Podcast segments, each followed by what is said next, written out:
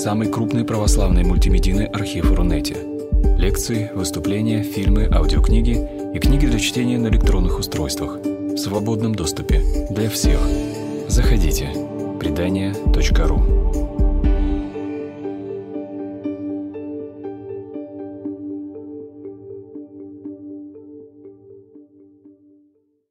Добрый вечер. Вначале я хотел бы поблагодарить лектории предания, всех, кто здесь собрался, за возможность выступить, побеседовать. Меня зовут Марковин Антон, я сотрудник зоологического музея МГУ, зоолог и популяризатор христианского эволюционизма. Собственно, наша тема, как вы видите, я думаю, на экране, она как раз посвящена вопросам взаимоотношений христианского богословия и эволюционизма, современной науки, прежде всего биологии. И под заголовок «В поисках исторического Адама» ну, я постараюсь как-то конкретизировать и в первую очередь поговорить именно о вопросах, связанных с происхождением человека, с эволюцией человека, с вопросом о грехопадении в свете современных представлений научных о истории человечества. Э, Все эта тема очень широкая, безусловно, мы, я не, не претендую на какой-то полный охват, и надеюсь, что какие-то будут вопросы, которые, возможно, позволят как-то конкретизировать и обсудить какие-то аспекты, которые заинтересуют именно вас. А,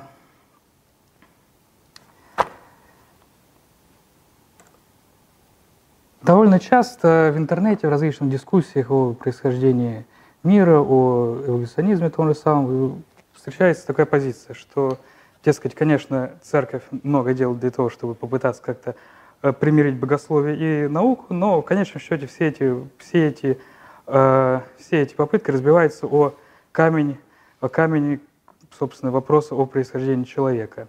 В, в таких дискуссиях довольно часто приводят э, те цитаты, которые вы сейчас видите на экране, в частности, из послания апостола Павла, Павла к римлянам, которые говорят о том, что человек, что, э, что все человечество происходит от одной пары предков – я чуть позже скажу, почему это плохо согласуется с научным представлением. Э, безусловно, это не единственная проблема, которая существует во взаимоотношениях науки и религии, но здесь вопрос, конечно, обостряется тем, что здесь идет речь о, во-первых, о человеке, да, а человек, он, безусловно, находится в центре любой религии, и, безусловно, Э, вопросу, вопросы антропологии, они являются ключевыми и для христианства тоже. Во-вторых, эти вопросы, связанные с грехопадением, да, они затрагивают не только Ветхий Завет, но и прежде всего, может быть, даже новозаветные тексты. Если вопросы о, скажем, каком-то символическом или аллегорическом истолковании Ветхого Завета, может быть, не встречают такого неприятия, то попытки как-то переосмыслить новозаветный текст, они, безусловно, Э, по понятным причинам, они гораздо воспринимаются гораздо острее. И здесь встает естественный вопрос, если мы готовы что-то, допустим, переосмыслить, что-то э, изменить в наших представлениях общепринятых, традиционных, переданных нам э, святыми отцами, то не подрываем ли мы вообще тогда на корню все основы христианства, да, потому что если мы готовы изменить что-то одно, то дальше мы можем дойти до того, что э, превратить, скажем, все христианство, какую-то чисто моральную доктрину, которая не предполагает какого-то, скажем так, метафизического содержания.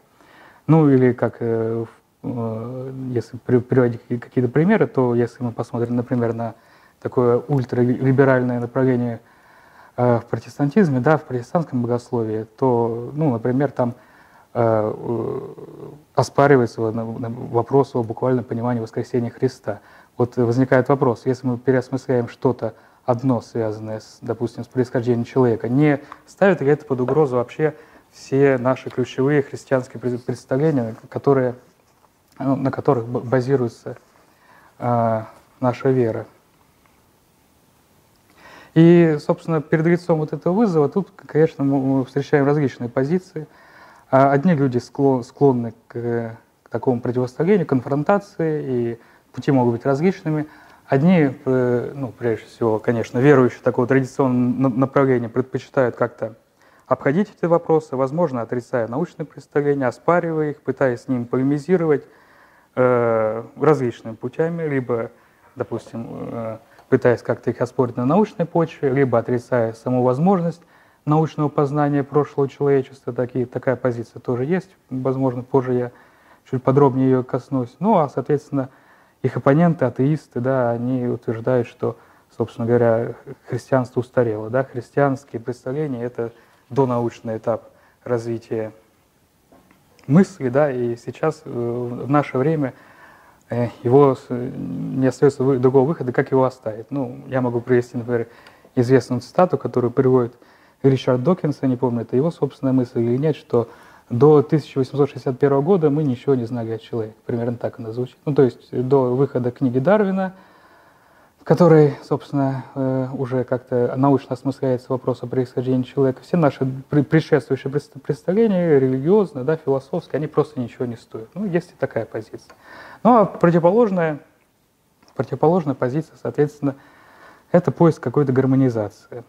Поиск гармонизации, который тоже может осуществляться очень различными путями.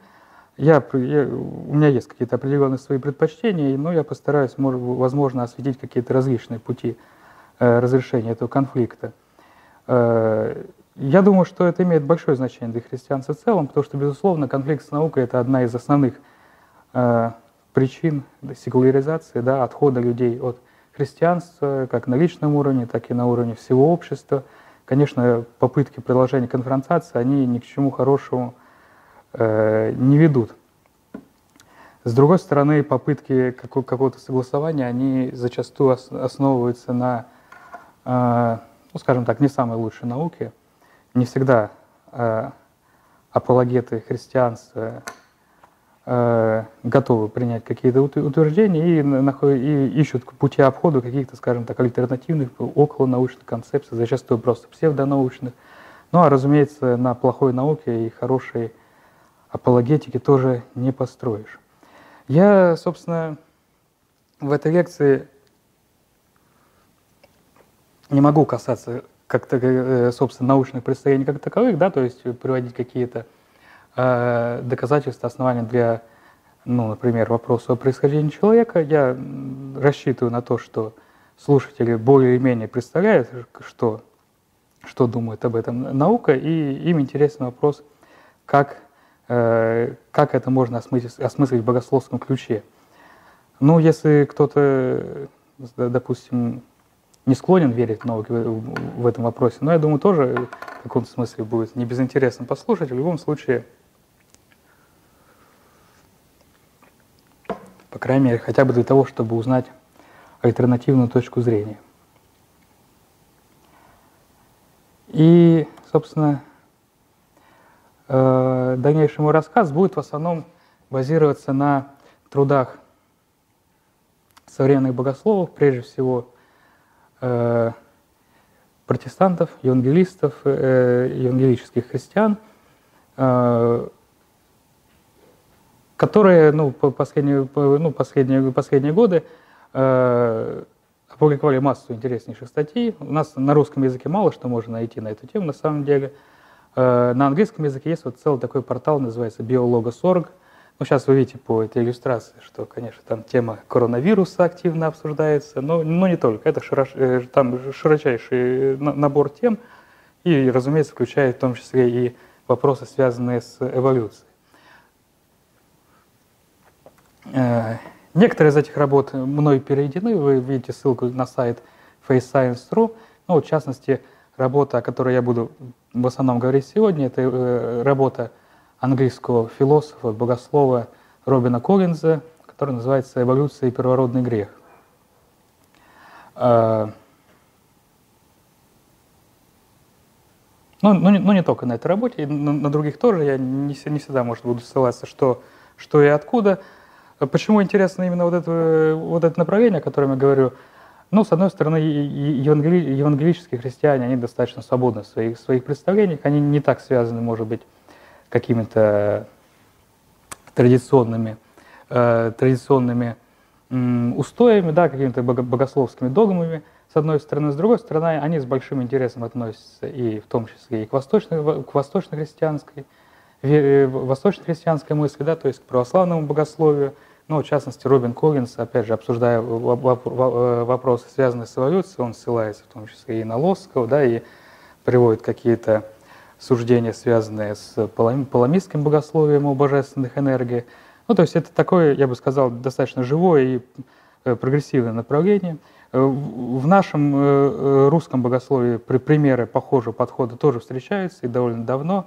Я могу привести такие имена, как Валентин Свинцицкий, Николай Иванов, ну, конечно, протерей Александр Мень. Вы можете найти их статьи. Кое-что, возможно, я тоже буду здесь цитировать. Э, все эти идеи, безусловно, не принадлежат, не принадлежат какому-то одному конкретному богослову, они достаточно широко распространены, можно сказать, витают в воздухе. И, в общем-то, ну, по мере того, как отрицать эволюцию с точки зрения науки становится все более и более абсурдным, то, конечно, э, так или иначе богословы э, включает ее в свой, ну, в свой круг интересов. Может быть, какие-то вопросы уже появились? Нет пока? Ладно, тогда, собственно, перейдем э, перейдем к нашей теме.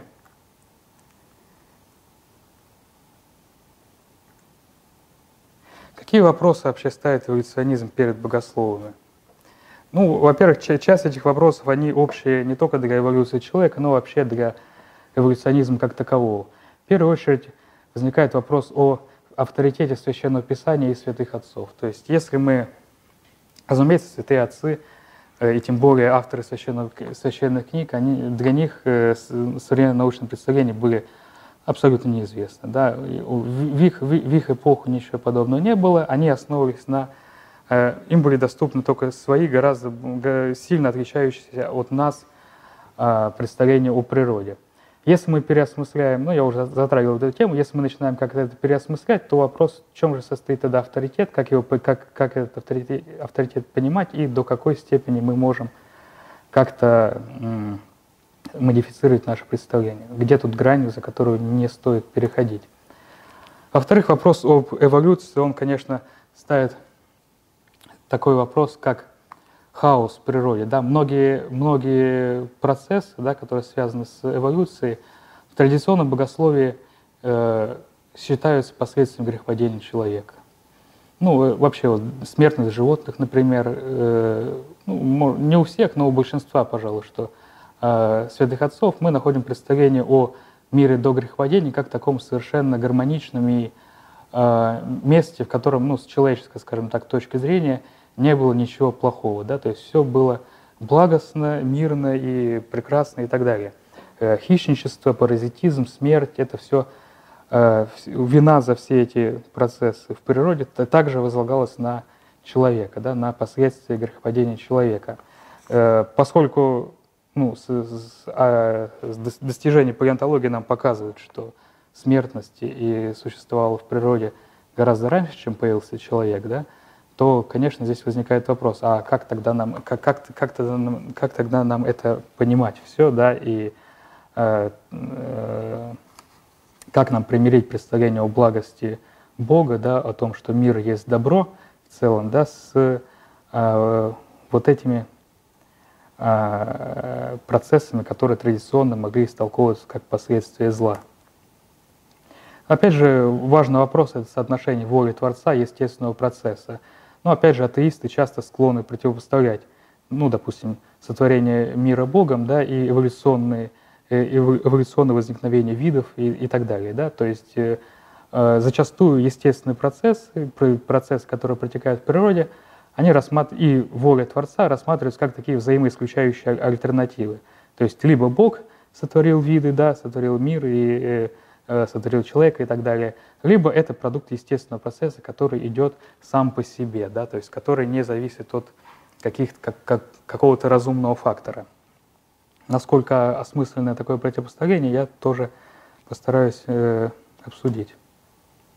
Ну а теперь перейдем, собственно, к вопросам, которые связаны с эволюцией человека как такового.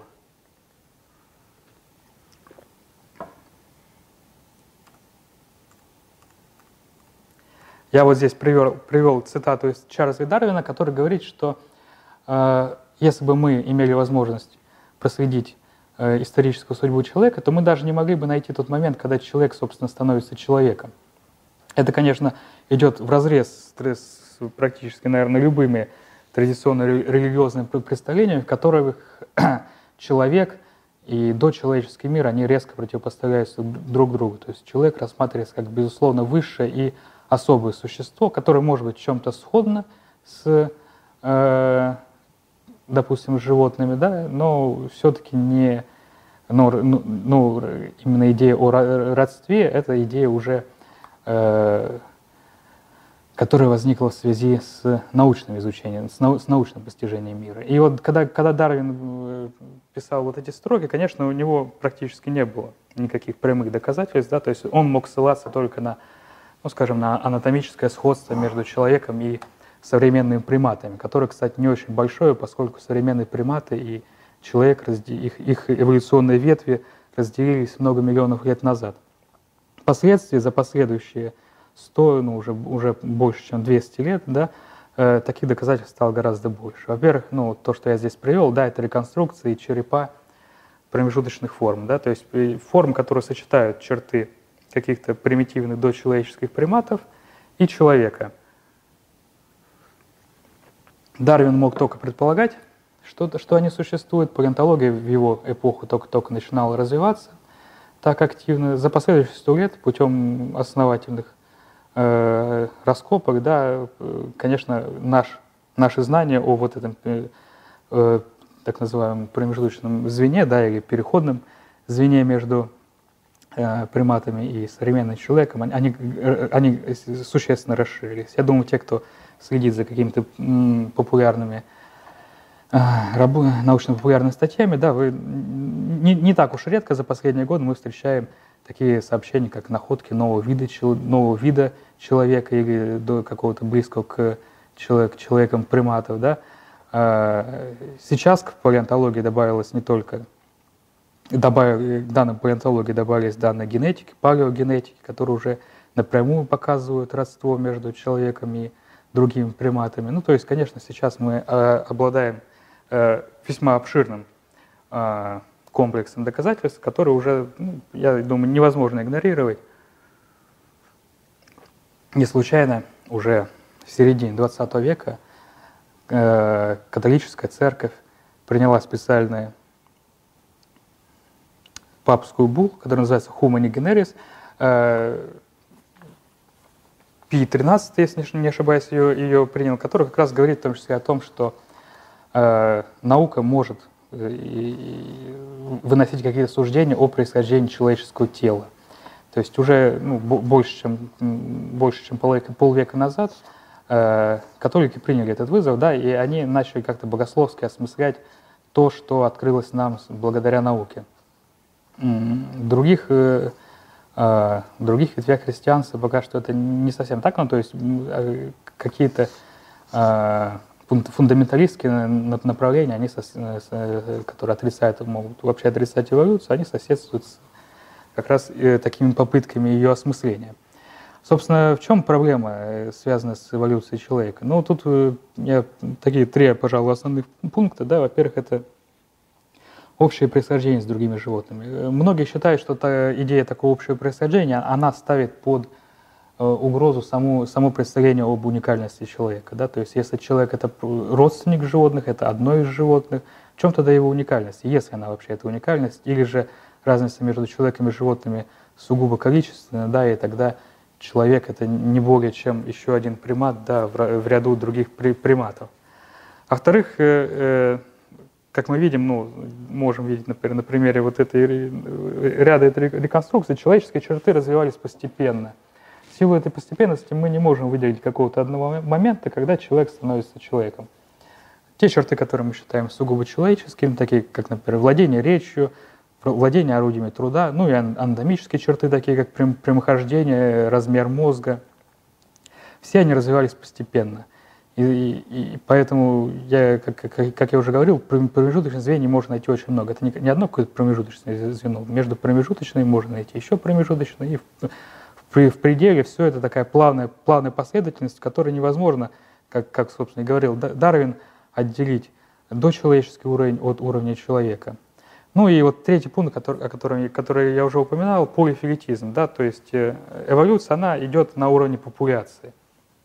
Это можно представить по аналогии, допустим, с происхождением какого-то народа, да, ну, я не знаю, допустим, якутов, да, я, я думаю, никто не думает, что был, была какая-то одна единственная пара людей, да, от которых, от которых происходит все якуты. Скорее всего, это была какая-то группа, которая отделилась от кого-то другого народа, переселилась в другое место, да, и там дала начало э, новому народу. Ну, примерно так же происходит эволюция видов, да, в природе. Тоже она всегда идет на уровне популяции, да, популяция разделяется на, на две, допустим, да, в силу каких-то причин, связанных, например, с изменением условий. Э, изменяется вектор отбора, начинаются какие-то изменения – тем самым, опять же, выделить какую-то единственную пару, да, и сказать, что вот от, от нее происходят все остальные люди, мы, мы не можем. Более того, сейчас, э, опять же, данные генетики, они, данные генетического анализа, они позволяют уже напрямую оценить, какая была, какой примерно был размер популяции в прошлом. Да? А, и, например, для, для человека ну, более-менее уже понятно, что численность популяции никогда не опускалась несколько, ниже нескольких десятков тысяч, десятков тысяч особей, да, то есть десятков тысяч э, человек. А, собственно, доктрина греховодения, да, она основ, во многом она основывается именно на том, что человек происходит от единственной пары людей, да, и именно грех этой пары, он, собственно, и стал тем самым первородным грехом, который Э, послужил причиной, причиной грехопадения.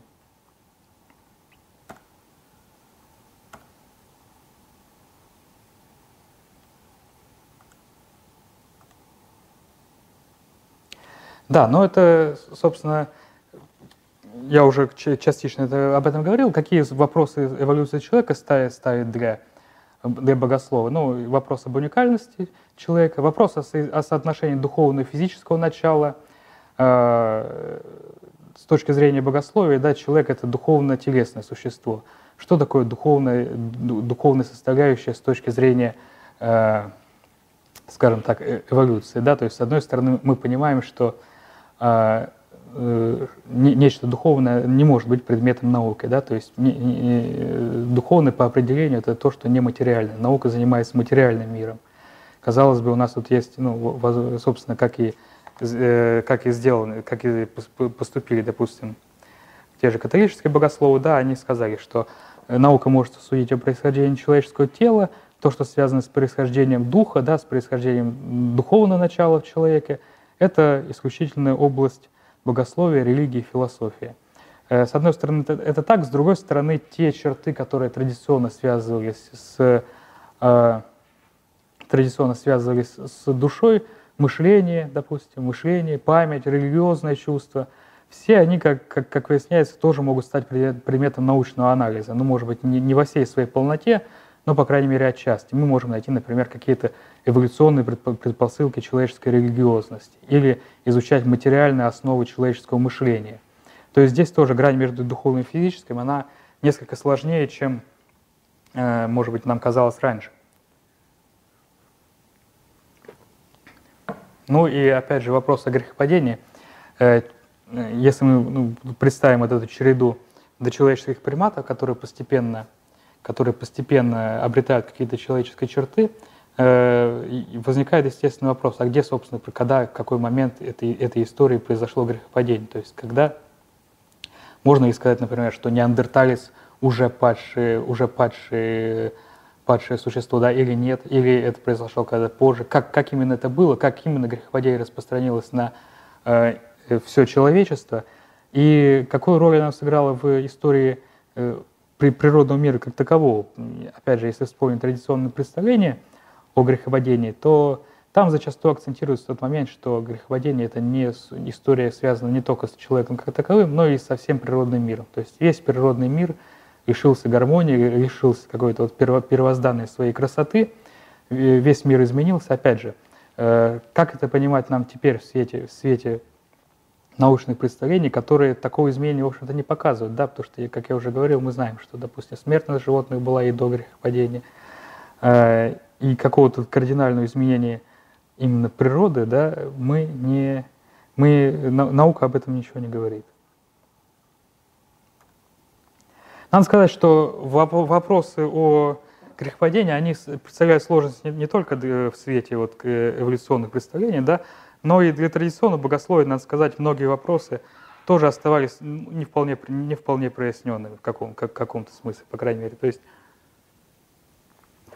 нельзя сказать, что до того, как, появил, как появилась теория эволюции, все было а, легко и просто. Но вот, э, опять же, вот этот вопрос о изменении состояния человека и мира, он ставился традиционным богословием, потому что Библия, если мы посмотрим на книгу Бытия, она мало что говорит о состоянии человека, о состоянии человека и о состоянии мира до грехопадения. И характер вот этих изменений, которые, которые э, произошли в его результате, они, а он во, а во многом оказывается таким, скажем так, спеку, спекулятивным, да, то есть его приходится домысливать, исходя из каких-то уже э, представлений, напрямую не связанных с, библи, с библейским текстом. Э, уже довольно давно обсуждается в богословии вопрос о механизме передачи последствий грехопадения, да, то есть как, как именно вот эта э, вот, э, вина, как, или не вина, или последствия грехопадения передается из поколения в поколение. А, здесь возникает множество сложных вопросов, в том числе связанных с тем, что а, грех это все-таки личная категория, да, то есть грех это то, что человек совершает в силу своего свободного выбора. В таком случае, на каком основании человек несет последствия греха своих далеких прародителей? Это тоже вопрос, который, конечно, как-то решался в традиционном богословии, но э, это, это решение, ну, скажем так, возможно, оно не окончательно. То есть, возможно, в, в нем есть какие-то слабые места, которые мы теперь можем как-то продолжить э, о них размышлять. А здесь, э, опять же, стоит вопрос еще о том, в чем смысл вот этого райского периода истории человечества, да, э, в том виде, в котором его представляет традиционное богословие.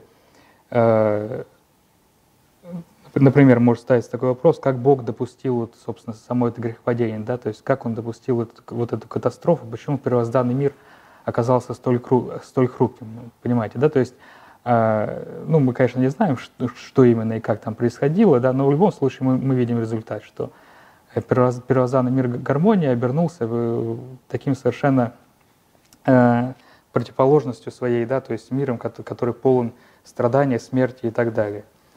Э, эти вопросы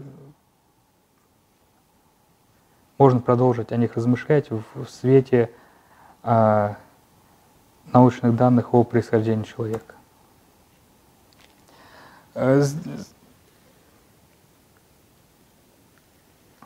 В чем состоит традиционная доктрина о грехопадении? Здесь я привел небольшие выдержки из катехизиса католической церкви. Ну, надо сказать, что в тех фрагментах, которые я привел, примерно, ну, то есть особых различий между э, православным и католическим пониманием, в общем-то, нет. Они есть, но они касаются других аспектов. Я, наверное, не буду этого касаться. Это прямого отношения к нашему разговору не имеет.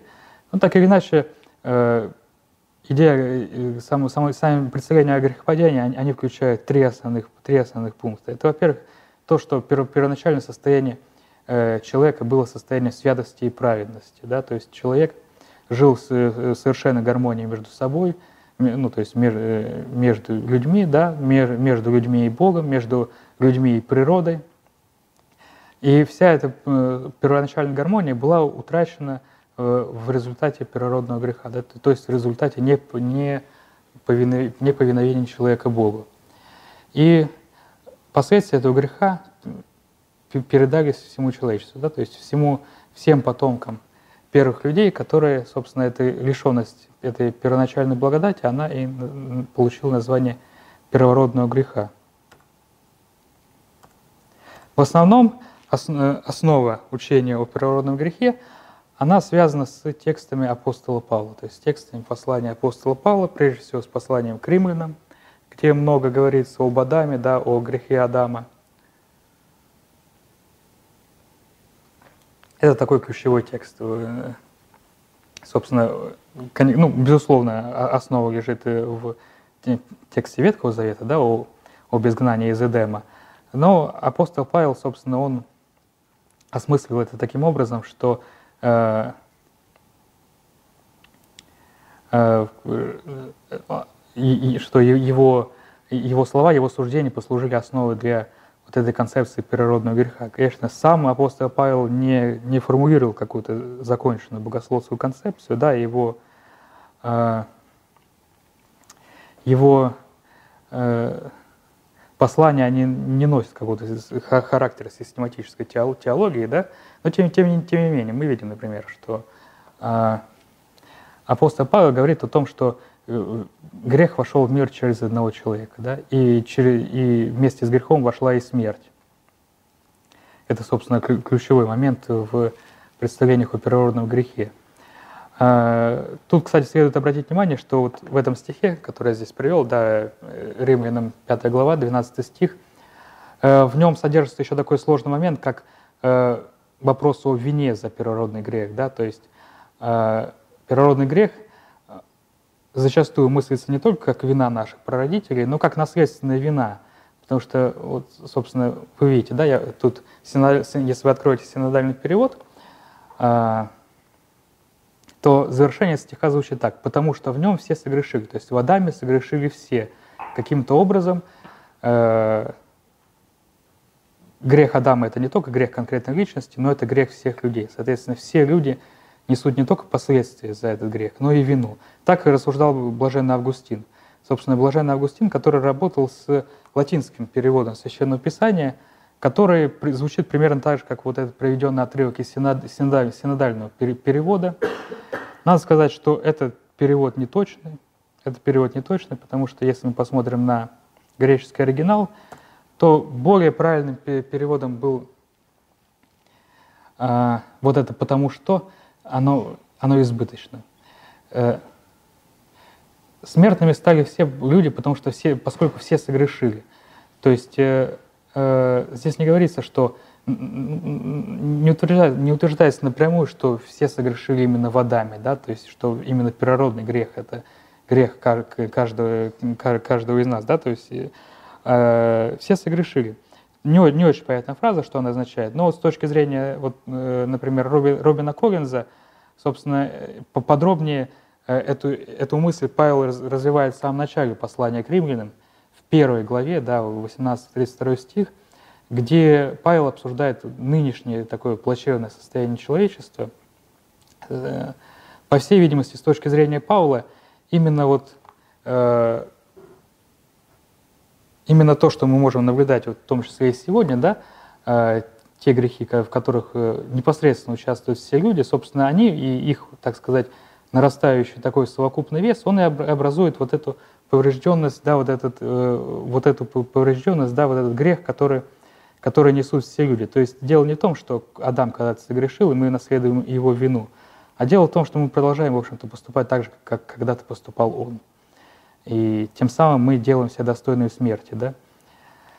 А, в силу этого, кстати говоря, различаются восточное, восточно-христианское и западно-христианское представление о первородном грехе. Западно-христианское э, понимание, которое ну, католическое, и потом еще более акцентированное в протестантском богословии, э, начиная с Лютера, оно именно подчеркивает этот, этот момент наследственной вины. Восточно-христианское богословие говорит прежде всего о поврежденности, да, поврежденности человеческой природы, но эта поврежденность не носит характера вины, да, то есть мы не виновны, мы, не, мы в принципе не можем быть виновны за то, что совершал другой человек, но мы можем нести на себе последствия его поступков. Да? То есть несколько иной, иной акцент ставится в восточно-христианском осмыслении грехопадения.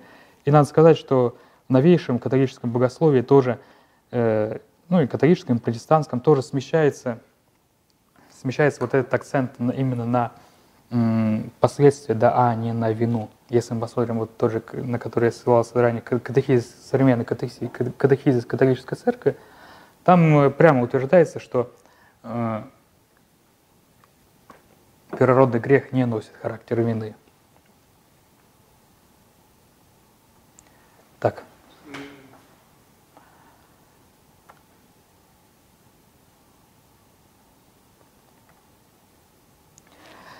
Я хотел бы перейти к разговору о том, как вообще, как, на чем мы можем строить наше современное рассуждение о э, о, грех, э, о грехопадении. Э, я уже говорил о том, что попы, ну, какие-то попытки или желание переосмыслить что-то в традиционных концепциях, они наталкиваются на вопрос о том, э, до какой степени э, мы можем видоизменять традиционные представления и как-то полемизировать с устоявшимися авторитетными представлениями да, богословия. И, и здесь прежде всего стоит вопрос о боговдохновенности, да, Писания, боговдохновенности, о том, что оно собой представляет. Для многих, для многих – Боговдохновенность э, понимается прежде всего как, как стремление следовать максимально буквальному смыслу Писания. В особенности это касается, конечно, э, новозаветных текстов, да, то есть если уж апостол Павел говорит, что все человечество происходит от одной пары, да, что все согрешили именно водами, ну, значит, у нас просто нет, нет никаких вариантов, да, то есть у нас просто э, мы не можем ничего, мы не, мы не можем э, как-то это пере, пере, переосмыслять, поскольку это вообще сразу же подрывает весь авторитет и Павла, и Нового Завета, да, и тут уже, так сказать, мы встаем на такой вот скользкий путь. Но нам, нам следует отметить, что откровение, а, это не совсем правильно было бы понимать его как какую-то божественную диктовку. Хотя такие представления существуют до сих пор, все-таки нужно понимать, что любое откровение, любой Э, э, любой священный текст, он создается в определенном историческом и культурном контексте. Ну, например, совершенно очевидная вещь, что он написан на определенном языке. Да? Это не какой-то особый божественный язык, да, который передает божественные истины. Это обычный земной язык, да, и язык не только в смысле э, лингвистическом, да, то есть как, допустим, греческий или древний еврейский язык, но язык в смысле образно, какой, образно символического ряда. То есть э, передавая какие-то новые идеи, э, авторы неизбежно так или иначе опираются на, на представления, которые были доступны, были доступны и понятны людям в их, их эпоху. В силу этого в любом тексте, и в том числе и в священном тексте, э, мы можем различать сущность элементы да, и приходящие элементы. То есть э, есть, есть моменты, которые отвечают непосредственно цели автора, да, которые он стремится до нас донести. Есть приходящие элементы, которые служат средством для, для донесения этих ключевых идей. И без таких средств текст, текст был бы просто непонятен современникам. Ну, тут совершенно очевидный пример. Если бы э, апостол Павел стал писать что-нибудь о генетике, да, в первом веке нашей эры, да, ну, вряд ли хоть кто-нибудь его бы понял в ближайшие две тысячи лет. Это Э, совершенно очевидная вещь. То есть э, для того, чтобы быть понятым в кругу своей, своей эпохи, необходимо опираться и на, необходимо основываться на, на идеях своей эпохи. И уже в, в русле этих идей доносить какие-то сущностные, сущностные вещи. А дело в том, что сущностные вещи, по всей видимости, они не связаны напрямую с научным представлением. То есть научные, э, на, э, научные вопросы, они носят второстепенный характер для собственно, религиозных вопросов, и в силу этого одни и те же богословские идеи могут быть выражены на языках разной эпохи, с разным уровнем развития науки, и в этом смысле неверно было бы оценивать, допустим, представление Павла или э, представление, допустим, авторов книги «Бытия» как плохую науку. Да? Это просто не наука, это совершенно иной текст, который служит э, иным ненаучным целям, да, и, я подчеркиваю, не, не антинаучным, да, а, скажем так, параллельным науке, которые, э, может быть, чем-то как-то с какими-то научными вопросами могут перекликаться, но по существу они совершенно иные, так же, как и иные, совершенно иной характер носят, например, э, э, художественное описание каких-то исторических событий, да, и строгая историческая хроника, да, это Э, и то, и другое может быть истина, но эта истинность, она, она разная, да, это, она, она касается разных аспектов одних и тех же событий.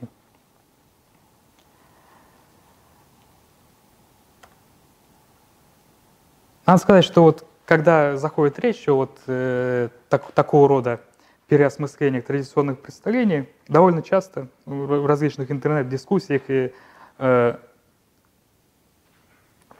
ссылаются на приведенный вот здесь вот мной э, фрагмент из Достоевского, да, то есть это фрагмент из дневника писателя, где Достоевский говорит, что, ну, дескать, если ссылаться на аллегории, то из любого текста можно сделать совершенно любые выводы, да, то есть взять любой текст, стихи Фета, Фета и сказать, что это вот аллегория о франко-прусской войне. Может быть, встречали довольно противники, скажем так, сторонники буквалистского понимания Писания, они довольно часто ссылаются на этот фрагмент и говорят, что, ну, дескать, если уж начинать как-то что-то переосмыслять, то мы просто теряем всякую почву под ногами, и мы можем напридумать все, что угодно, никакой связи ни со Священным Писанием, ни с,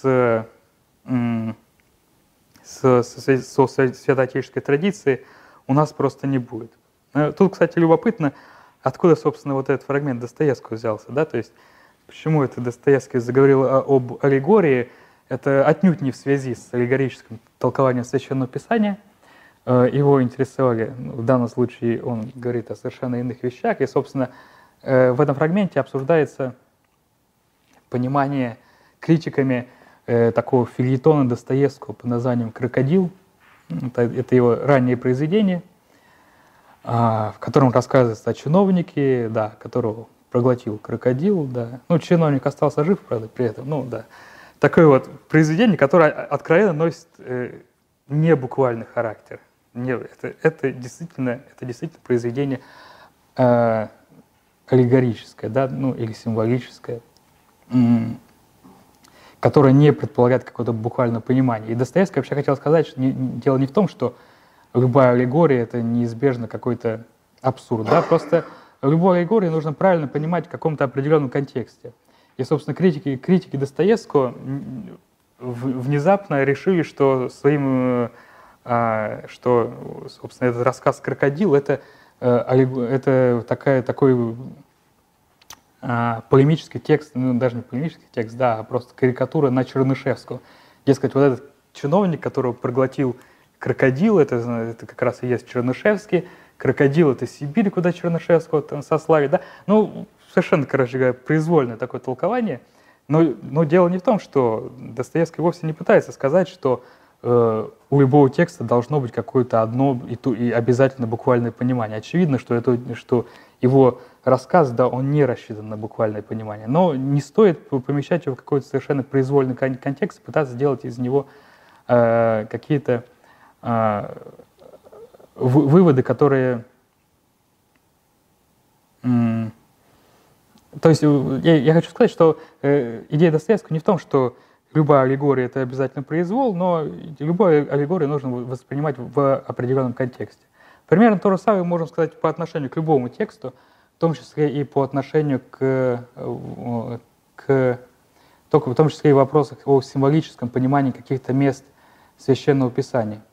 Как, каким образом мы, мы можем говорить о каком-то символическом понимании, и как нам здесь избежать произвола, да, то есть как нам избежать вот этого самого придумывания, придумывания, да, вместо того, что хотел сказать автор. Ключевой, ключевой э, момент здесь – это реконструкция изначального контекста. То есть э, контекст произведения, он задает вот как раз те рамки, в которых имеет смысл его, его, его интерпретировать. Если мы возьмем какой-то другой контекст и попытаемся вписать э, туда этот текст, мы можем прийти к совершенно абсурдным выводам, да, и, соответственно, тем самым мы искажаем послание, которое пытался нам э, передать автор, и тем самым мы искажаем послание из Священного Писания. И надо сказать, что когда э, какие-то э, тексты из э, Священного Писания пытаются использовать в современных дискуссиях об эволюционизме, это как раз яркий пример такого вырывания из контекста – то что совершенно очевидно, что изначальный контекст не был связан с, с, с обсуждением вопросов об эволюции. Эволюция в начале нашей эры, и тем более э, в то время, когда создавалась книга «Бытия», э, такой концепции просто, науч, такой, так, такой научной концепции не было. Никто с ней полемизировать не собирался. В этом смысле, когда мы пытаемся использовать книгу «Бытия» для полемики с эволюционистами, это вот примерно то же самое, когда мы пытаемся использовать рассказ «Крокодил» в целях полемики с Чернышевским. Да? То есть это вырывание из контекста, который в конечном счете ведет к искажению, э, к искажению изначального замысла автора. И вот, в частности, вот, э, ну, тоже вот э, современный богослов Тремпер Лонгман, он, он, он, он пишет, что послание к римлянам неспроста озаглавлено как к римлянам.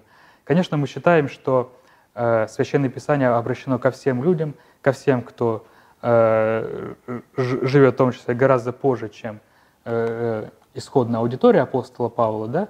Тем, тем не менее, если мы совсем уж будем выходить за рамки контекста этой изначальной аудитории, мы можем прийти к, не, к неправильным выводам. Э, когда мы реконструировали более или менее изначальный контекст, нам важно понять жанр. Жанр текста. Совершенно очевидно, что различные жанры должны интерпретироваться по-разному. Если жанр определен неверно, то послание тоже будет искажено. Ну, тут совершенно очевидный пример – это притча. Да? Если мы попытаемся толковать притчи Христа как э, буквальные истории, да, буквальные, буквальные исторические тексты, да, то, конечно, мы придем к ну, это будет полнейший абсурд. Это тексты, которые носят символический характер, соответственно, и понимать мы их должны тоже символически. Жанр помогает нам понять цели автора, то есть э, в зависимости от э, выбранного жанра мы, можем понять, какого рода истины – собирается донести до нас э, автор того или, того или иного текста. Совершенно очевидно, что жанр книги бытия и, скажем, жанр какого-нибудь современного научного трактата — это два совершенно разных жанра, которые в силу этого преследуют различные цели. И вот в частности, опять же, вот Лонган отмечает, что э, обращает внимание на различия между первой и второй книгой бытия. Да? То есть это, это рассказы, которые Э, довольно не, не так уж просто гармонизировать между собой. Если бы... Да, первая вторая глава книги Бытия. Ну, собственно, вторая глава — это преимущественно о человеке, да. Первая глава, там дается э, вся последовательность творения. Э, если бы автору действительно было бы важно донести вот именно хронологию событий, да, то возможно, он проявил больше интерес к последовательности эпизодов, да, и, а может быть, даже не стал бы соединять два таких несходных рассказа в, э, воедино. А если он все-таки это делает, то, наверное, хронология это не то, что это не предмет его э, первостепенного интереса. И в силу этого уже сам текст, значит, и не носит характера буквальной истории. Если говорить, если применить, собственно, описанный подход к текстам апостола Павла, мы видим, что Павел, на самом деле, он не хочет нам сказать что-то новое об Адаме. Он э, использует образ Адама как хорошо известно его аудитории. Ну, его аудитория — это прежде всего иудеи, да, или празелиты, которые ну, с Торой знакомы, да, и, конечно, кто такой Адам, им было хорошо известно, и какую роль Адам сыграл в истории человечества, тоже более-менее все представляли. Э, апостол Павел использует, использует э, э, этот образ как параллель к миссии Иисуса Христа, к роли Иисуса Христа для, для нас. Да?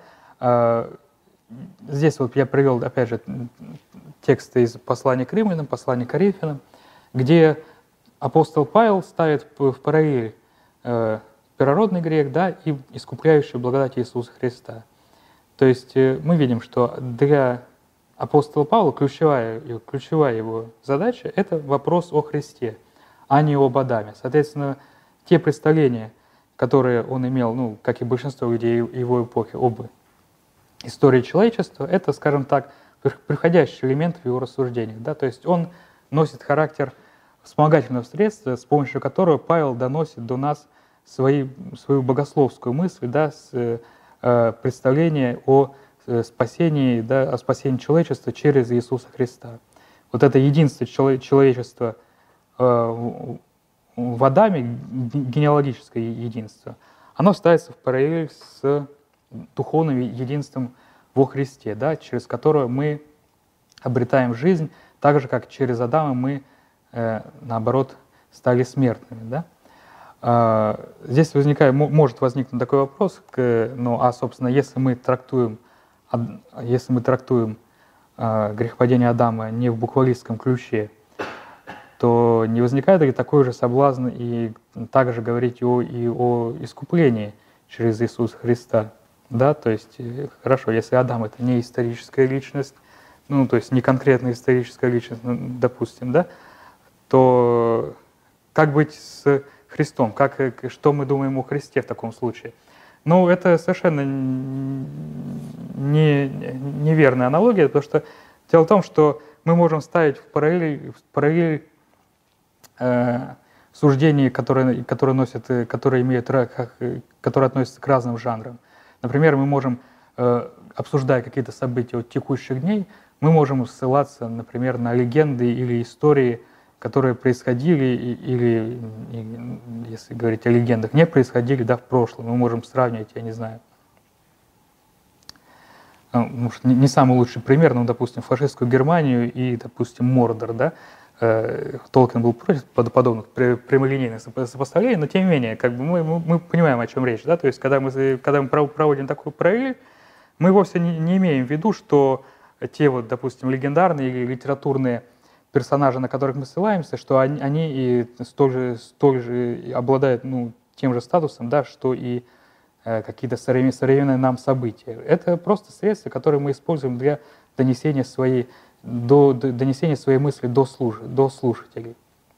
Точно так же и э, Адам, если мы не, не, не принимаем э, его как конкретное историческое лицо, это вовсе не значит, что тем самым мы э, отрицаем историчность Иисуса Христа. Собственно, те богословы, которые я, я, о которых я говорю, они совершенно к этому не склонны. Да? То есть ту, а, основ, а, и основа для нас, опять же, как, это, это определение жанра.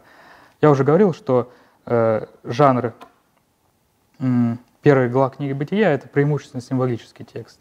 Если говорить о э, жанре, который носит Евангелие, то все признаки жанра, они ближе всего к, если, ну, если опять же, сопоставлять их с, с какими-то текстами соответствующей эпохи, они ближе всего к жанру литературной биографии. То есть это текст, который, безусловно, предполагает гораздо большую степень э, соответствия историчности, да, чем жанр символической такой прото-истории или мета-истории, которую мы видим в книге «Бытия».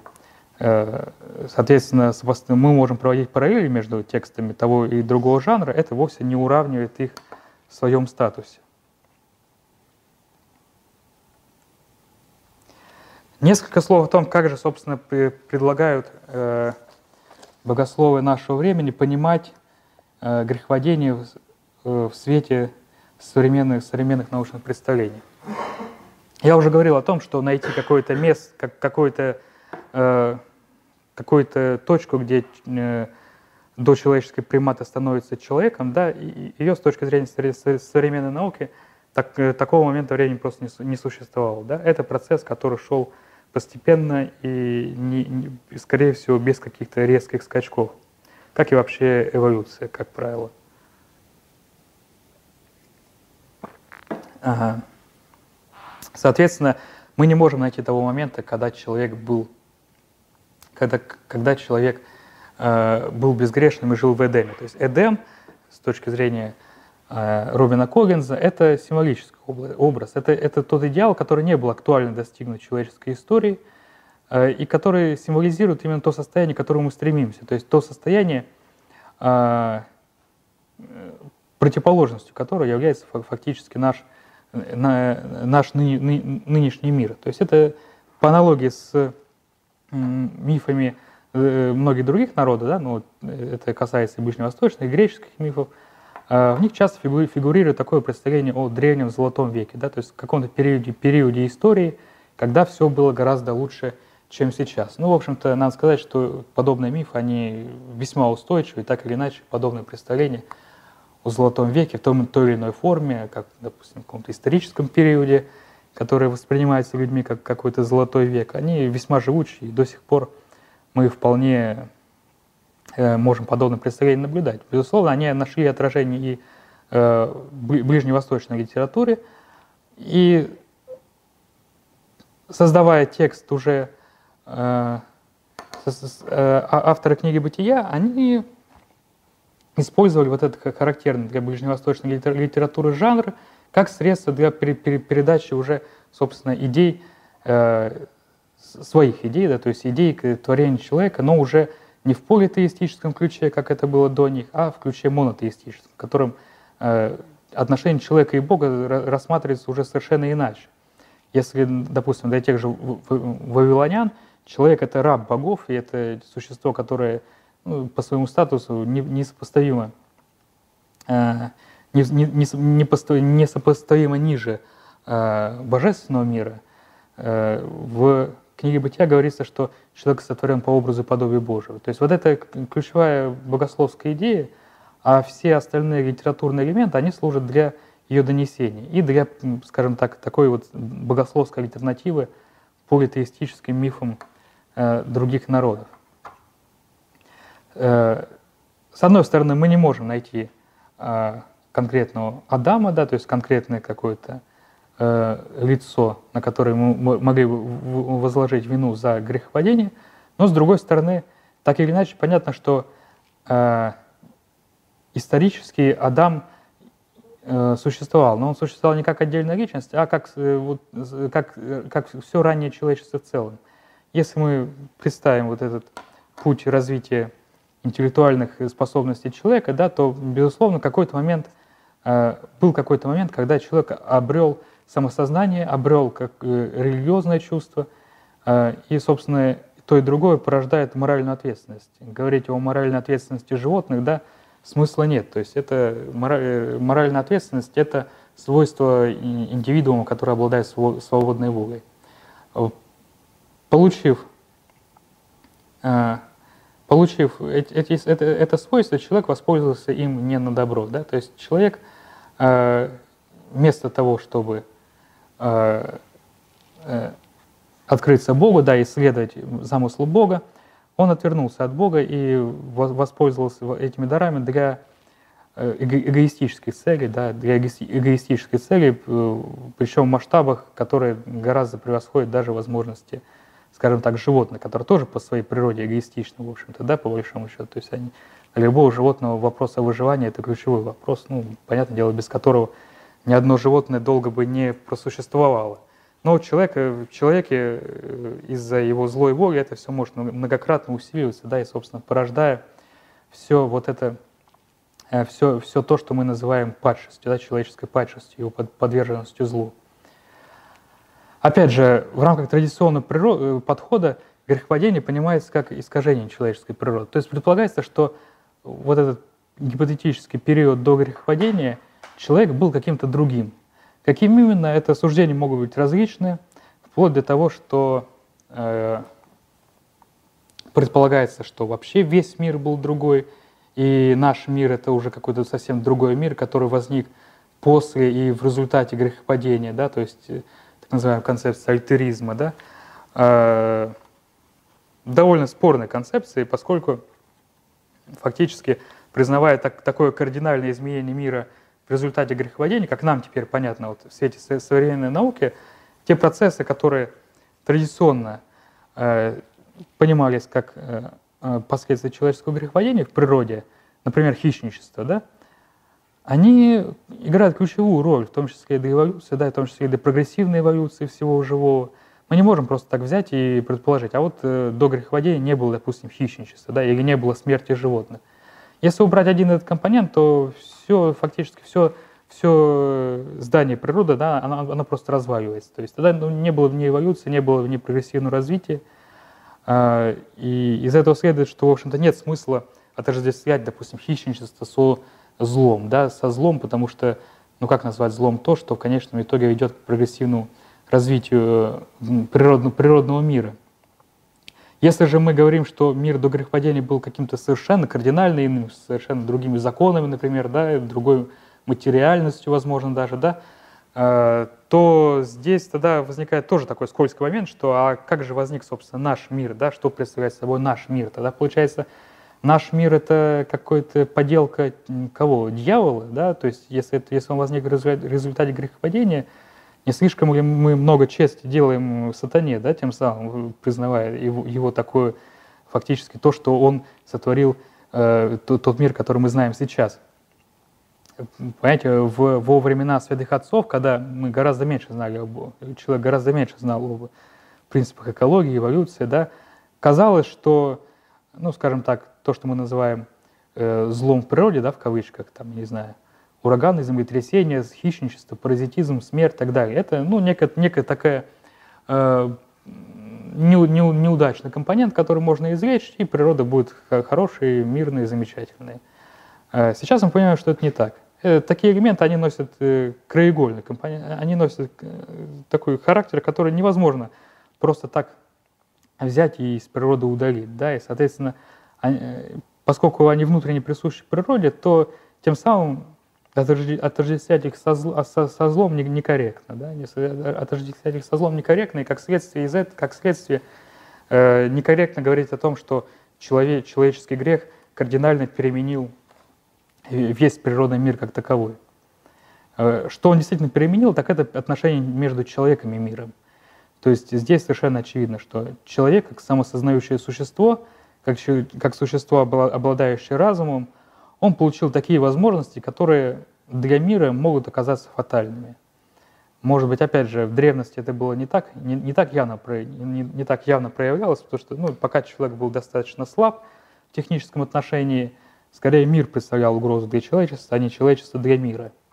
Но, в общем-то, уже тогда уничтожение видов началось э, гораздо раньше, с 20 века. Да? Ну, а уж когда человек э, приобрел э, развитую технологию, да, он уже ставит под угрозу свои, своим, своим поступком, он ставит под угрозу все существование жи, жизни на Земле. Тем самым, безусловно, мы видим, что вот то, та задача, которая, ну, о которой говорится в книге «Бытия», то есть возделать и хранить мир, человек эту задачу совершенно кардинальным образом извратил. Да? То есть вместо того, чтобы быть служителем мира, да, который хранит его, он стал деспотом. Он стал деспотом, который, конечно, в счете рискует уничтожить и окружающий природный мир, и самого себя вместе с ним, потому что, в общем-то, а, мы тоже часть этого мира, и какое-то существование вне его, ну, может быть, и можно продолжать, но вряд ли это, э, вряд ли это можно трактовать как что-то хорошее и прогрессивное.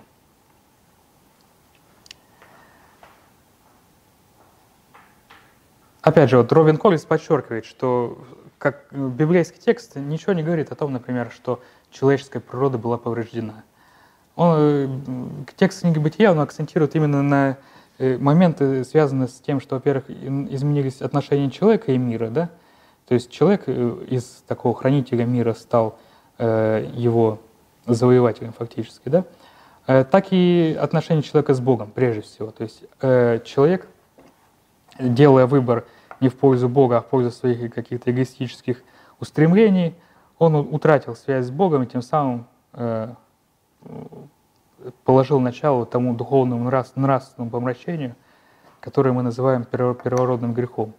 Говорить о какой-то, специально говорить о какой-то поврежденности природы, в общем-то, оснований для нас нет, и причин особых нет. Ну, на, в древности это представление о Э, порожденности природы привлекалась, в частности, для того, чтобы объяснить, как первородный грех передается от человека к человеку, да, то есть от предков к потомкам. Природа — это некая общая, общая сущность, да, общая для всего человечества. Если она повреждена, то уж, извините, все получают такую поврежденную природу. Но даже если не мыслить в категориях природы, для нас достаточно того, что все люди связаны между собой, так или иначе, да, в культурном отношении — духовном отношении, ну и в чисто материальном отношении, в том числе генетическом. Все люди связаны между собой. Почему стал передаваться природный грех? А именно вследствие этой связи. Если бы Бог э, мог изымать какого-то человека из общества, да, изолировать его, возможно, такой человек мог бы избежать последствий вот этого э, духовного омрачения. Да? Но поскольку это явно не входит в планы Бога, да, то следствие такой связи, оно становится тем, что и последствия Э, грехов, они тоже оказываются общими не только для того, кто непосредственно его сотворил, но и для всего человечества. Но, опять же, как Коллинс подчеркивает, это именно как последствие греха, а не как вина.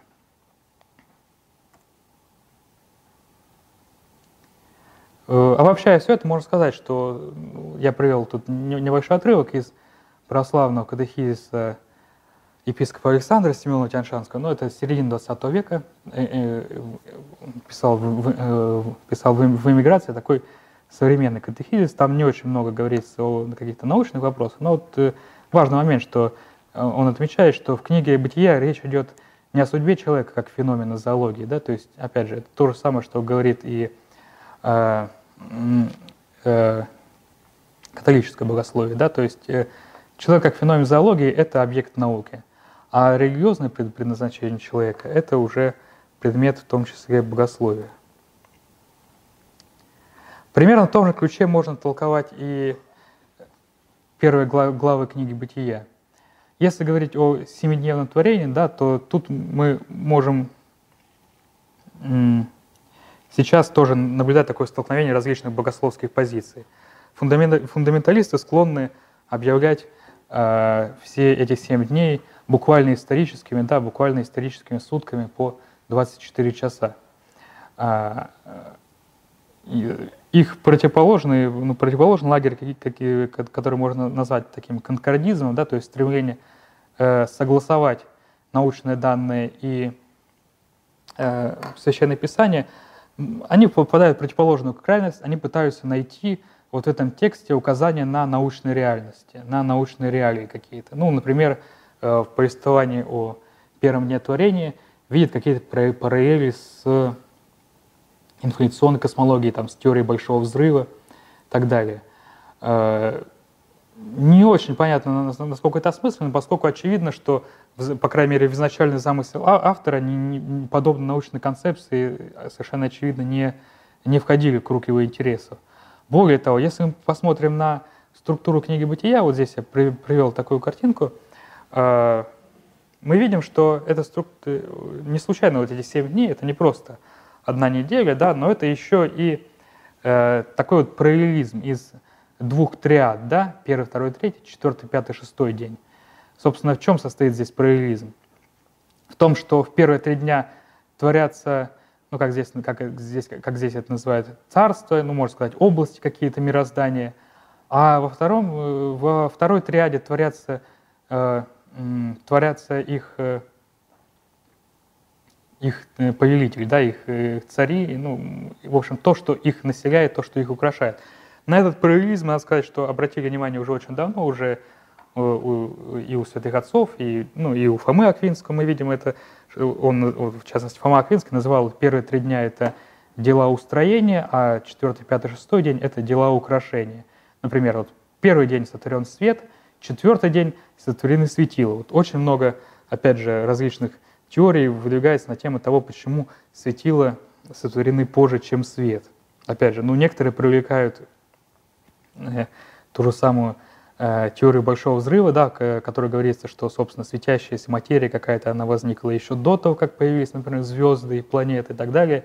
Но все-таки в книге «Бытия» говори, речь идет о Земле как планете, по всей видимости. Да? Ну, даже не как планете, потому что самого понятия планеты не было да, в то время, когда создавался этот текст. Но так, так или иначе идет речь о Солнце и Луне, о, о, о наших Солнце и Луне, да, и о свете, который мы можем видеть сейчас, по всей видимости. Да? Творится свет, творятся светила. Это не случайно. То, что, то, что это творится четвертый день, это связано не с тем, что имеет место какая-то хронологическая последовательность, а это скорее такая логическая последовательность, да, которая э, задается вот структурой вот этого параллелизма. Да? То есть это Э, структура определяется такими скорее литературными задачами, нежели задачами, нежели стремлением показать какую-то определенную хронологию. Да? То есть все-таки это, текст, это, собственно, подчеркивает то, что текст, это текст э, э, книги «Бытия», текст символический, а не буквально исторический. Э, то же самое касается и других дней. Да? То есть, например, во второй день творятся море и, и небеса, в пятый день творятся рыбы, населяющие море, да, птицы, которые летают в небе. Третий день творится земля, растения, а э, потом, соответственно, животные, которые населяют землю, и человек, э, да, и человек, ну, и, э, животные и человек, да, которые населяют землю и которые, которым э, в, э, в дар, да, в пользование даются растения. Вот такой вот параллелизм из двух триад. Ну и седьмой день он завершает всю эту структуру. Э, этот день, который связан не с творением, да, связан прежде всего с самим Творцом. Кстати, интересный момент, то, что в этом дне нет утра и вечера, да, то есть говорится о дне, но не говорится об утре и вечере, и поэтому высказываются разные предположения о том, что, собственно, представляет собой этот день. Одна из точек зрения, что это день, который э, начался после завершения творения, то есть когда были сотворены все основные, скажем так, категории существ, да, все уровни бытия, то творение в этом смысле прекратилось, потому что ничего принципиально нового появиться уже не может. Э, другая мысль в том, что седьмой день — это на самом деле эсхатологический день, который еще не наступил, но который, будет, который наступит тогда, когда творение достигнет полноты своего осуществления. В этом смысле творение еще продолжается, и мы участвуем в том числе в этом продолжающемся творении. Таким образом, книга «Бытия» образует метаисторию такое мироздание, и эта метаистория, она служит прежде всего э, не целям полемики с теорией эволюции, да, которой во времена создания шестоднева не было ни в каком виде, да, она служит э, таким противоядием от политеизма. Потому что все вот эти э, царства и э, населяющие эти царства существа э, в мифах э, окружающих, скажем так, э, народов, они рассма могли рассматриваться как божественные сущности. Боги света и тьмы, боги светил, звезд и планет, э, боги зооморфные, ну и боги антропоморфные, и, или какие-то люди, которые, допустим, цари, которые считаются потомками богов все, всему этому противопоставляется строгий монотеизм, да, то есть все эти существа последовательно перечисляются и последовательно, скажем так, их ставят, ставят на подобающее место. Это не боги, и это даже не какие-то, э, скажем так, э, низшие божества, да, а это просто творение Бога, которое находится в полном подчинении божественной воли. Это касается и природного мира, касается и животных, это касается и Э, человека. И в этом мире нет э, борьбы богов, которая была, ну, представление борьбы богов типично, например, для вавилонских мифов, да, то есть там в результате первоначально такой войны богов, собственно, оформляется наш мир. Ничего подобного в книге, книге в Шестодее мы не видим. Хотя, в принципе, высказываются идеи, опять же, что, возможно, какие-то намеки имеются в в том, что говорится о тьме над бездной, да, но тем не менее, это, если, это, если такие намеки и, и, и есть, они уж как-то слишком, я бы сказал, делаются слишком прикровенно, совсем не, не так открыто, как говорится о войне богов в э, э, Вавилонском, например, в, в, в, в Вавилонской мифологии. То есть, скорее, здесь речь идет о том, что вот даже эта тьма над, бездной, да, которая, а бездна — это первоначальный океан, хаос, да, Э, первоначальный хаос, с которым вступает, согласно вавилонским мифам, вступает вот, э, новые поколения богов, вступают с ним в борьбу. Э, в шестодневе, шестодневе такого нет. Даже вот этот хаос, он весь подчинен воле единого Творца. В таком же ключе можно понимать и дальнейшую историю. Да, я имею в виду первые 11 глав книги Бытия, то есть это история Каина, Каина и Авеля – это история потопа, э, история Вавилонской башни. То есть это все то, что предшествовало уже такому, э, скажем так, более историческому рассказу, который начинается с призвания Авраама. Это метаистория, первый один из глав, это метаистория человечества, которая показывает неизбежное умножение зла в результате грехопадения и то, какими путями Бог пытается это остановить, да, пытается как-то человека наставить на иной путь показано, что человек, во-первых, э, неизбежно вступает в борьбу с себе подобными, что выражается в истории Каина и Авеля, да? Э, первое убийство и последующее развращение человечества. Э, история, история потопа говорит о том, что даже, в общем-то, полное уничтожение человечества не останавливает этого процесса, потому что после, после окончания потопа все равно люди развратились возвратились и решили построить эту Вавилонскую башню, все равно они, человечество идет по какому-то ложному пути. В конечном счете все завершается тем, что для э, восстановления отношений человека и Богом, а, а, отношений человека и Бога необходимо личное призвание, личное призвание, собственно, которое начинается с истории Авраама. И начиная с Авраама, история, уже сам жанр книги «Бытия», он явно меняется. Да? То есть там совершенно по-другому уже, он становится гораздо более, большей степени становится историчным. Да? То есть если, скажем, история потопа, она напоминает какие-то древние вавилонские мифы, да, и, по всей видимости, она э, заимствует сам сюжет этого потопа из каких-то предшествующих книги «Бытия», мифологическое представление, то история Авраама, она уже носит характер собственной истории, да, то есть это исторический рассказ, который действительно ставит целью рассказать конкретную биографию конкретного человека.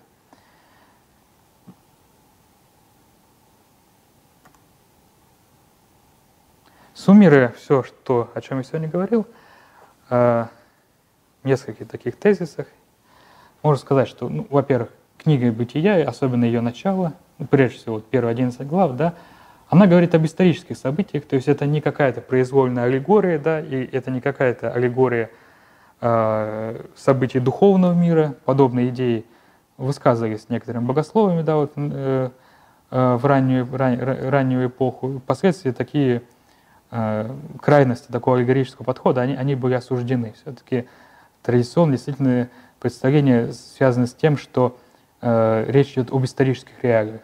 Но исторические реалии не обязательно передаются языком такого буквально исторического протокола. Язык книги «Бытия» — это символический язык, и он использует в качестве средства свои донесения новых богословских идей, он может использовать в том числе и какие-то старые сюжеты, старые представления, в том числе и донаучные, или мифологические заимствования из мифа другой эпохи. Но эти заимствования, они носят характер Э, не копирование, да, то есть не то, чтобы автор книги «Бытия» вот не знал, чтобы ему такого написать, и решил заимствовать э, чей-то другой миф. То есть это совершенно другая ситуация, чем, например, вот, э, заимствование греческой религии римлянами. Да, вот римлянам понравилась греческая религия, они ее заимствовали, они создали какую-то похожую ну, историю о похожих богах, но с другими именами. Здесь речь совершенно о другом. Сюжеты заимствуются, да, но они заимствуются в полемических целях. Они заимствуются с целью переосмысления, да, то есть они обретают в книге «Бытие», они обретают совершенно старые сюжеты, обретают совершенно другое звучание. И, собственно, это заимствование, оно служит именно так, такой, так, такому вот э, так, такой вот акцентирования этой, этой, э, этой полемики. И изгнание из Эдема — это тоже один из таких вот характерных для древних представлений символов. А, у нас нет необходимости понимать его строго исторически, мы можем понимать его как, именно как символ состояния человека, вот его нынешнего состояния в порабощенности греху.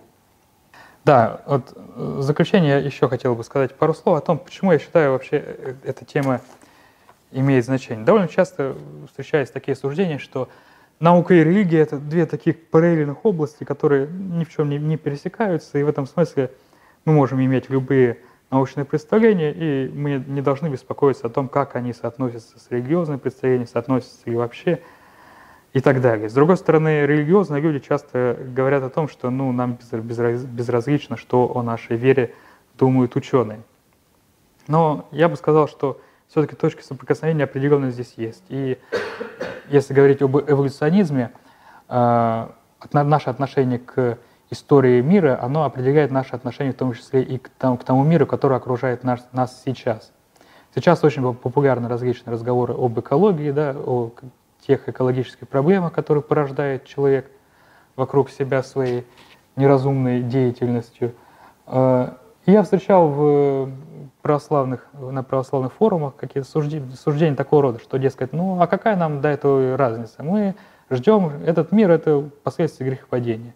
В нем нет ничего хорошего, он извращен, мы ждем, пока он будет полностью уничтожен и будет создан некий новый мир, совершенно другой, гораздо более прекрасный и замечательный, да, и, соответственно, тот мир, который сейчас, это вообще что-то такое весьма неприятное, нам до него дела нет.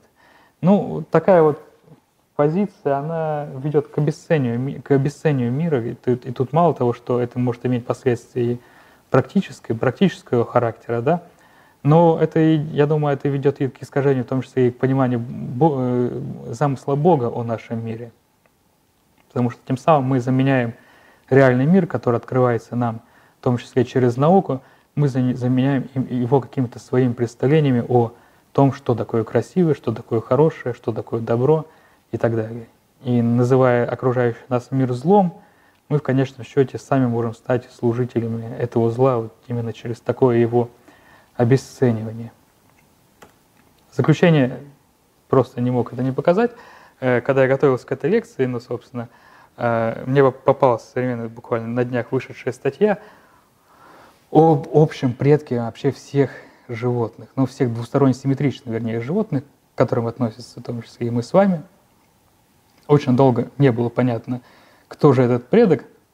Он жил очень давно, более чем 500 миллионов лет назад. От него довольно, довольно давно уже находили вот эти вот следы, которые вы здесь вот видите на экране, вот эта борозда. Следы находили, а само, а само, а кто их оставлял, было непонятно. Да, ну то есть примерно было понятно, что это какое-то маленькое червеобразное примитивное существо, но, но не более того. Вот сейчас это существо было обнаружено благодаря новейшим методам 3D-сканирования. Удалось вот в, австрали... в австралийских породах обнаружить, что действительно, да, было такое небольшое существо размером меньше 3 миллиметров, которое стало предком всех нас. Я думаю, что глядя на это не самое выразительное, может быть, и приятное на вид существо, да, мы можем задуматься о том, что значит вот сотворение из праха земного, да, о котором говорит книга Бытия. Может быть, нам хотелось бы, чтобы это были какие-нибудь драгоценные металлы, или... но книга Бытия говорит о прахе. И прах — это не обязательно то, что нам самим кажется чем-то достойным и достойным ну, какого-то такого э, возвышенного к себе отношения.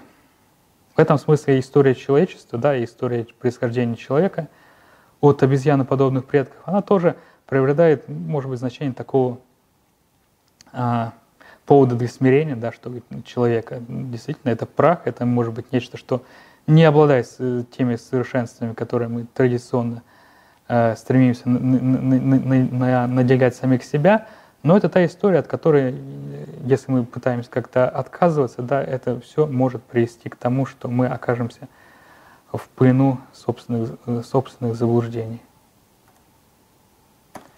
Все на этом. Спасибо за внимание. Вопросы? Нет? А, да, я хотел спросить. А, я встречал такой антиэволюционный аргумент, а, как бы, ну, философского плана, что эволюционизм предлагает, что э, творение само по себе развивается от, ну, как бы, от худшего к лучшему.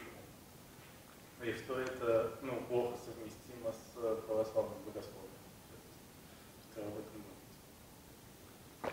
Ну, тут два момента, да, то есть, во-первых, что значит само по себе? С точки зрения православного богословия, все, что существует, все так или иначе, оно определяется действиями Бога, да, и поэтому ничто природного мира не может считаться самосуществующим, да.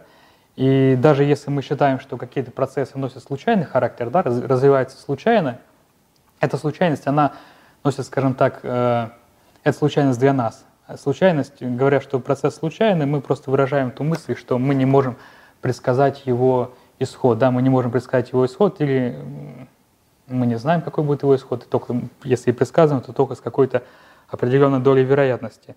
Для Бога неопределенности будущего нет, да, то есть для Бога нет, ну, нет прошлого и будущего в нашем, нашем человеческом понимании. В этом смысле любой процесс, даже тот, который кажется нам случайным, в конечном счете э, выражает волю, э, э, выражает волю Творца. А с точки зрения того, что от лучшего, от худшего к, ну, от, от худшего к лучшему, ну, тут э, спорный вопрос, потому что с точки зрения, если посмотрим, собственно, на, книгу «Бытия», там ведь тоже выстраивается некая последовательность таких вот э, логических уровней, да, и низшие уровни наиболее примитивные, наиболее простые, то есть неживая материя, высший уровень — это человек, то есть наиболее развитый. В этом смысле некая эволюционную последовательность там, там тоже можно усмотреть, хотя, как я уже говорил, там все-таки, скорее всего, речь идет не о хронологии, а о таких э, логических, скажем так, логической последовательности бытия. А, если говорить конкретно о человеке, да, то есть э, традиционное богословие, которое предполагает вот существование вот этого райского периода в истории человечества, получается, что современное человечество, оно относительно этого райского периода деградировало. С точки зрения э, тех подходов, о которых я говорил сейчас, э, собственно, такой деградации, то есть что человек из какого-то сверхъестественного состояния э, не свергается в природный мир, такого не было. Но это не значит, что его эволюция, что его развитие всегда было прогрессивным. Да? То есть понятно, что я, я ведь подчеркивал, что природный грех, э, он накапливается, и он и имеет характер такого вот э, снежного кома, да, который из поколения в поколение становится все тяжелее. И вот Коллинс пишет, что, по всей видимости, ну, мы, опять же, мы можем только, только предполагать, хотя определенное основание, может быть, у нас и есть, если мы будем изучать древние религии, да, религии древнего мира, а, что ранний человек обладал большим сознанием, большим осознанностью в отношении Бога, чем обладаем мы сейчас. В этом смысле он действительно деградировал, потому что сейчас наше сознание оказалось гораздо более омрачено, чем оно было, э, чем оно было изначально, да, в тот момент, когда человек обрел э, дар свободной воли и возможность познания Бога.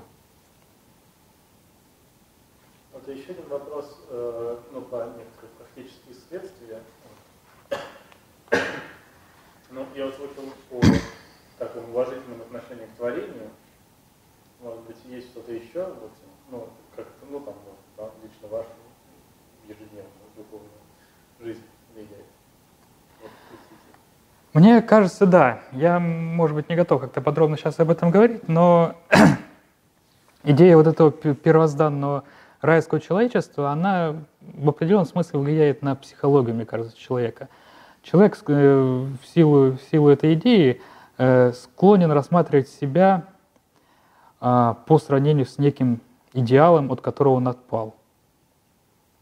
То есть у него, есть, у него может возникать некий такой идеальный образ, совершая какой-то проступок, человеку кажется, что э, он вот от, совершил некое грехопадение да, и отпал от этого идеального образа. Но на самом деле, по существу, этого идеального образа никогда не было. И совершая грех, человек, безусловно, творит зло, да, но это зло – это один из этапов его духовного развития. Но оно, вернее, оно, оно может стать этапом его духовного развития. Может и не стать, конечно, если он решит остаться, вот, закоснеть в этом зле, он так в нем и останется. Но если он решит э, все-таки стать на путь духовной эволюции, он может от него избавиться.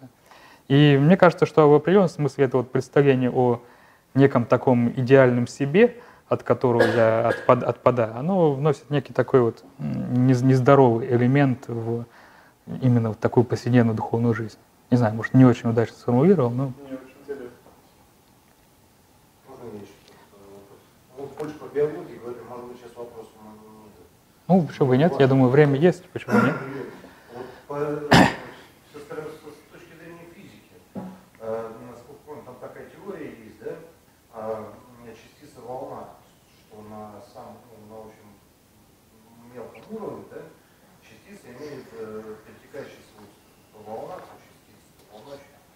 Не, слышали, нет ли таких вот теорий, что, может быть, вот этот момент он показывает надлом человеческой природы, что если волновая природа, да, как э, э, совершенная природа, и э, природа вот, материальных частиц.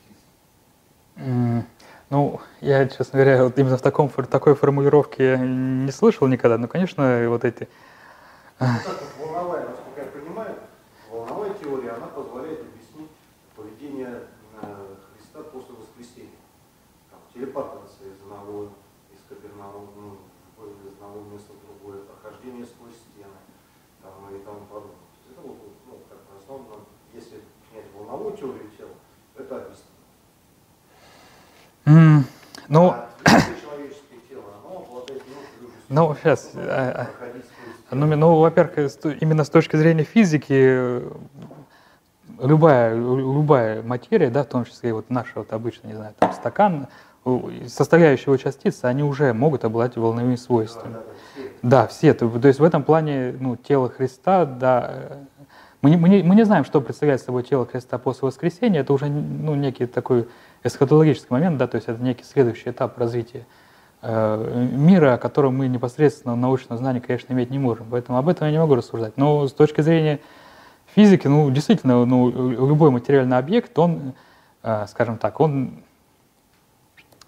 его, его свойства не совсем такие, как, которые предполагала классическая физика. То есть с точки зрения классической физики, например, вот я ставлю стакан на стол, он будет здесь стоять, никуда не денется. С точки зрения э, квантовой механики существует вероятность, что этот стакан сейчас вот протуннелирует, ну, так, так, называемое квантовое туннелирование, да, и окажется под столом, например, или вообще в другой галактике. Но, правда, вероятность этого ну, настолько ничтожна, что ну, ждать этого придется больше, чем ожидаемое время существования Вселенной. Поэтому, конечно, такие события теоретически возможны, но они крайне маловероятны. Опять же, ну, если гипотетически допустить, например, что некая высшая духовная природа обладает способностью воздействовать на материальный мир таким образом, что она становится способна управлять вот этими волновыми свойствами, допустим, телепортировать один объект из одного места в другой, ну да, ну что-то такое можно, наверное, представить себе, но с другой стороны, если говорить о высшей духовной природе, то я думаю, она бы и классические объекты точно так же могла бы телепортировать, куда и заблагорассудится, на, на то она и высшая духовная природа. Да? То есть если мы обращаемся уже к каким-то таким э, сверхъестественным категориям, э, смешивать их с научными категориями, не очень понятно зачем. Я думаю, что лучше все-таки разграничивать. Природу грехопадения? А что, что именно вы имеете в виду? Природа человеческого тела, да, то есть там говорится, э, что кожаный лист. Ну да, ну... Ну, я, я, я, я. Я, я, волновое. но я повторюсь, что только волновое нет ничего только волнового. То есть, нет. Ну, а, понимаете, просто волна и частица просто на, наше название для, для определения определенных свойств тела. То есть не то, чтобы, допустим, электрон, он иногда становится частицей, иногда, иногда превращается в волну. Нет, он всегда, электрон, он, он и есть электрон, просто в одних условиях, в одних экспериментах он проявляет свой свойства, которые нам удобнее назвать волновыми свойствами, в других экспериментах он проявляет свойства, которые нам удобнее назвать свойствами частицы. Так можно. Ну, то, что вы говорите, это напоминает, ну, вот тут я упомянутую мной вот концепцию альтеризма, да, согласно которой а, первозданное состояние человечества было каким-то совершенно другим, чем сейчас мы его видим. Но эта концепция, она, по сути, она говорит, она приводит к тому, что весь шестоднев — это вообще не о нашем мире тогда получается, а наш мир возник в результате грехопадения, и тут уже какие-то такие манихейские тенденции, да, то есть наш мир — это творение некого злого демиурга, что ли, да, откуда он взялся, наш мир? Получается, это последствия грехопадения, творение дьявола. Э, Не очень удачная концепция, тем более, что все-таки Библия, она говорит о некой непрерывности истории человечества. И вот, например, был Адам, да, у Адама были сыновья, э, сыновья дочери, его, его потомки. С, с точки зрения концепции альтеризма все равно получается, что вот сначала был первозданный Адам, он пал в результате этого грехопадения, произошел, ну, условно, я так упрощаю, произошел, произошел большой взрыв, появилась наша Вселенная, там уже заново воссоздался в ходе эволюции человек, и там а кто-то, да, Каин и Авель, например, это уже все равно получается символические какие-то фигуры, которые не имеют вот конкретного исторического лица. То есть получается, что концепция альтеризма, она пытается вот спасти какие-то вот буквальную ин- интерпретацию шестоднева, да, через введение вот этого дополнительного первозданного мира, но э, даже, эту, даже вот эту буквальность, она спасает только отчасти, да, потому что уже начиная с того же Каина и Авеля, все равно все приходится толковать как метаисторию, да, ну и плюс к тому, как творение злого, злого демиурга, да, по сути дела. Э, В этом смысле мне, собственно, те,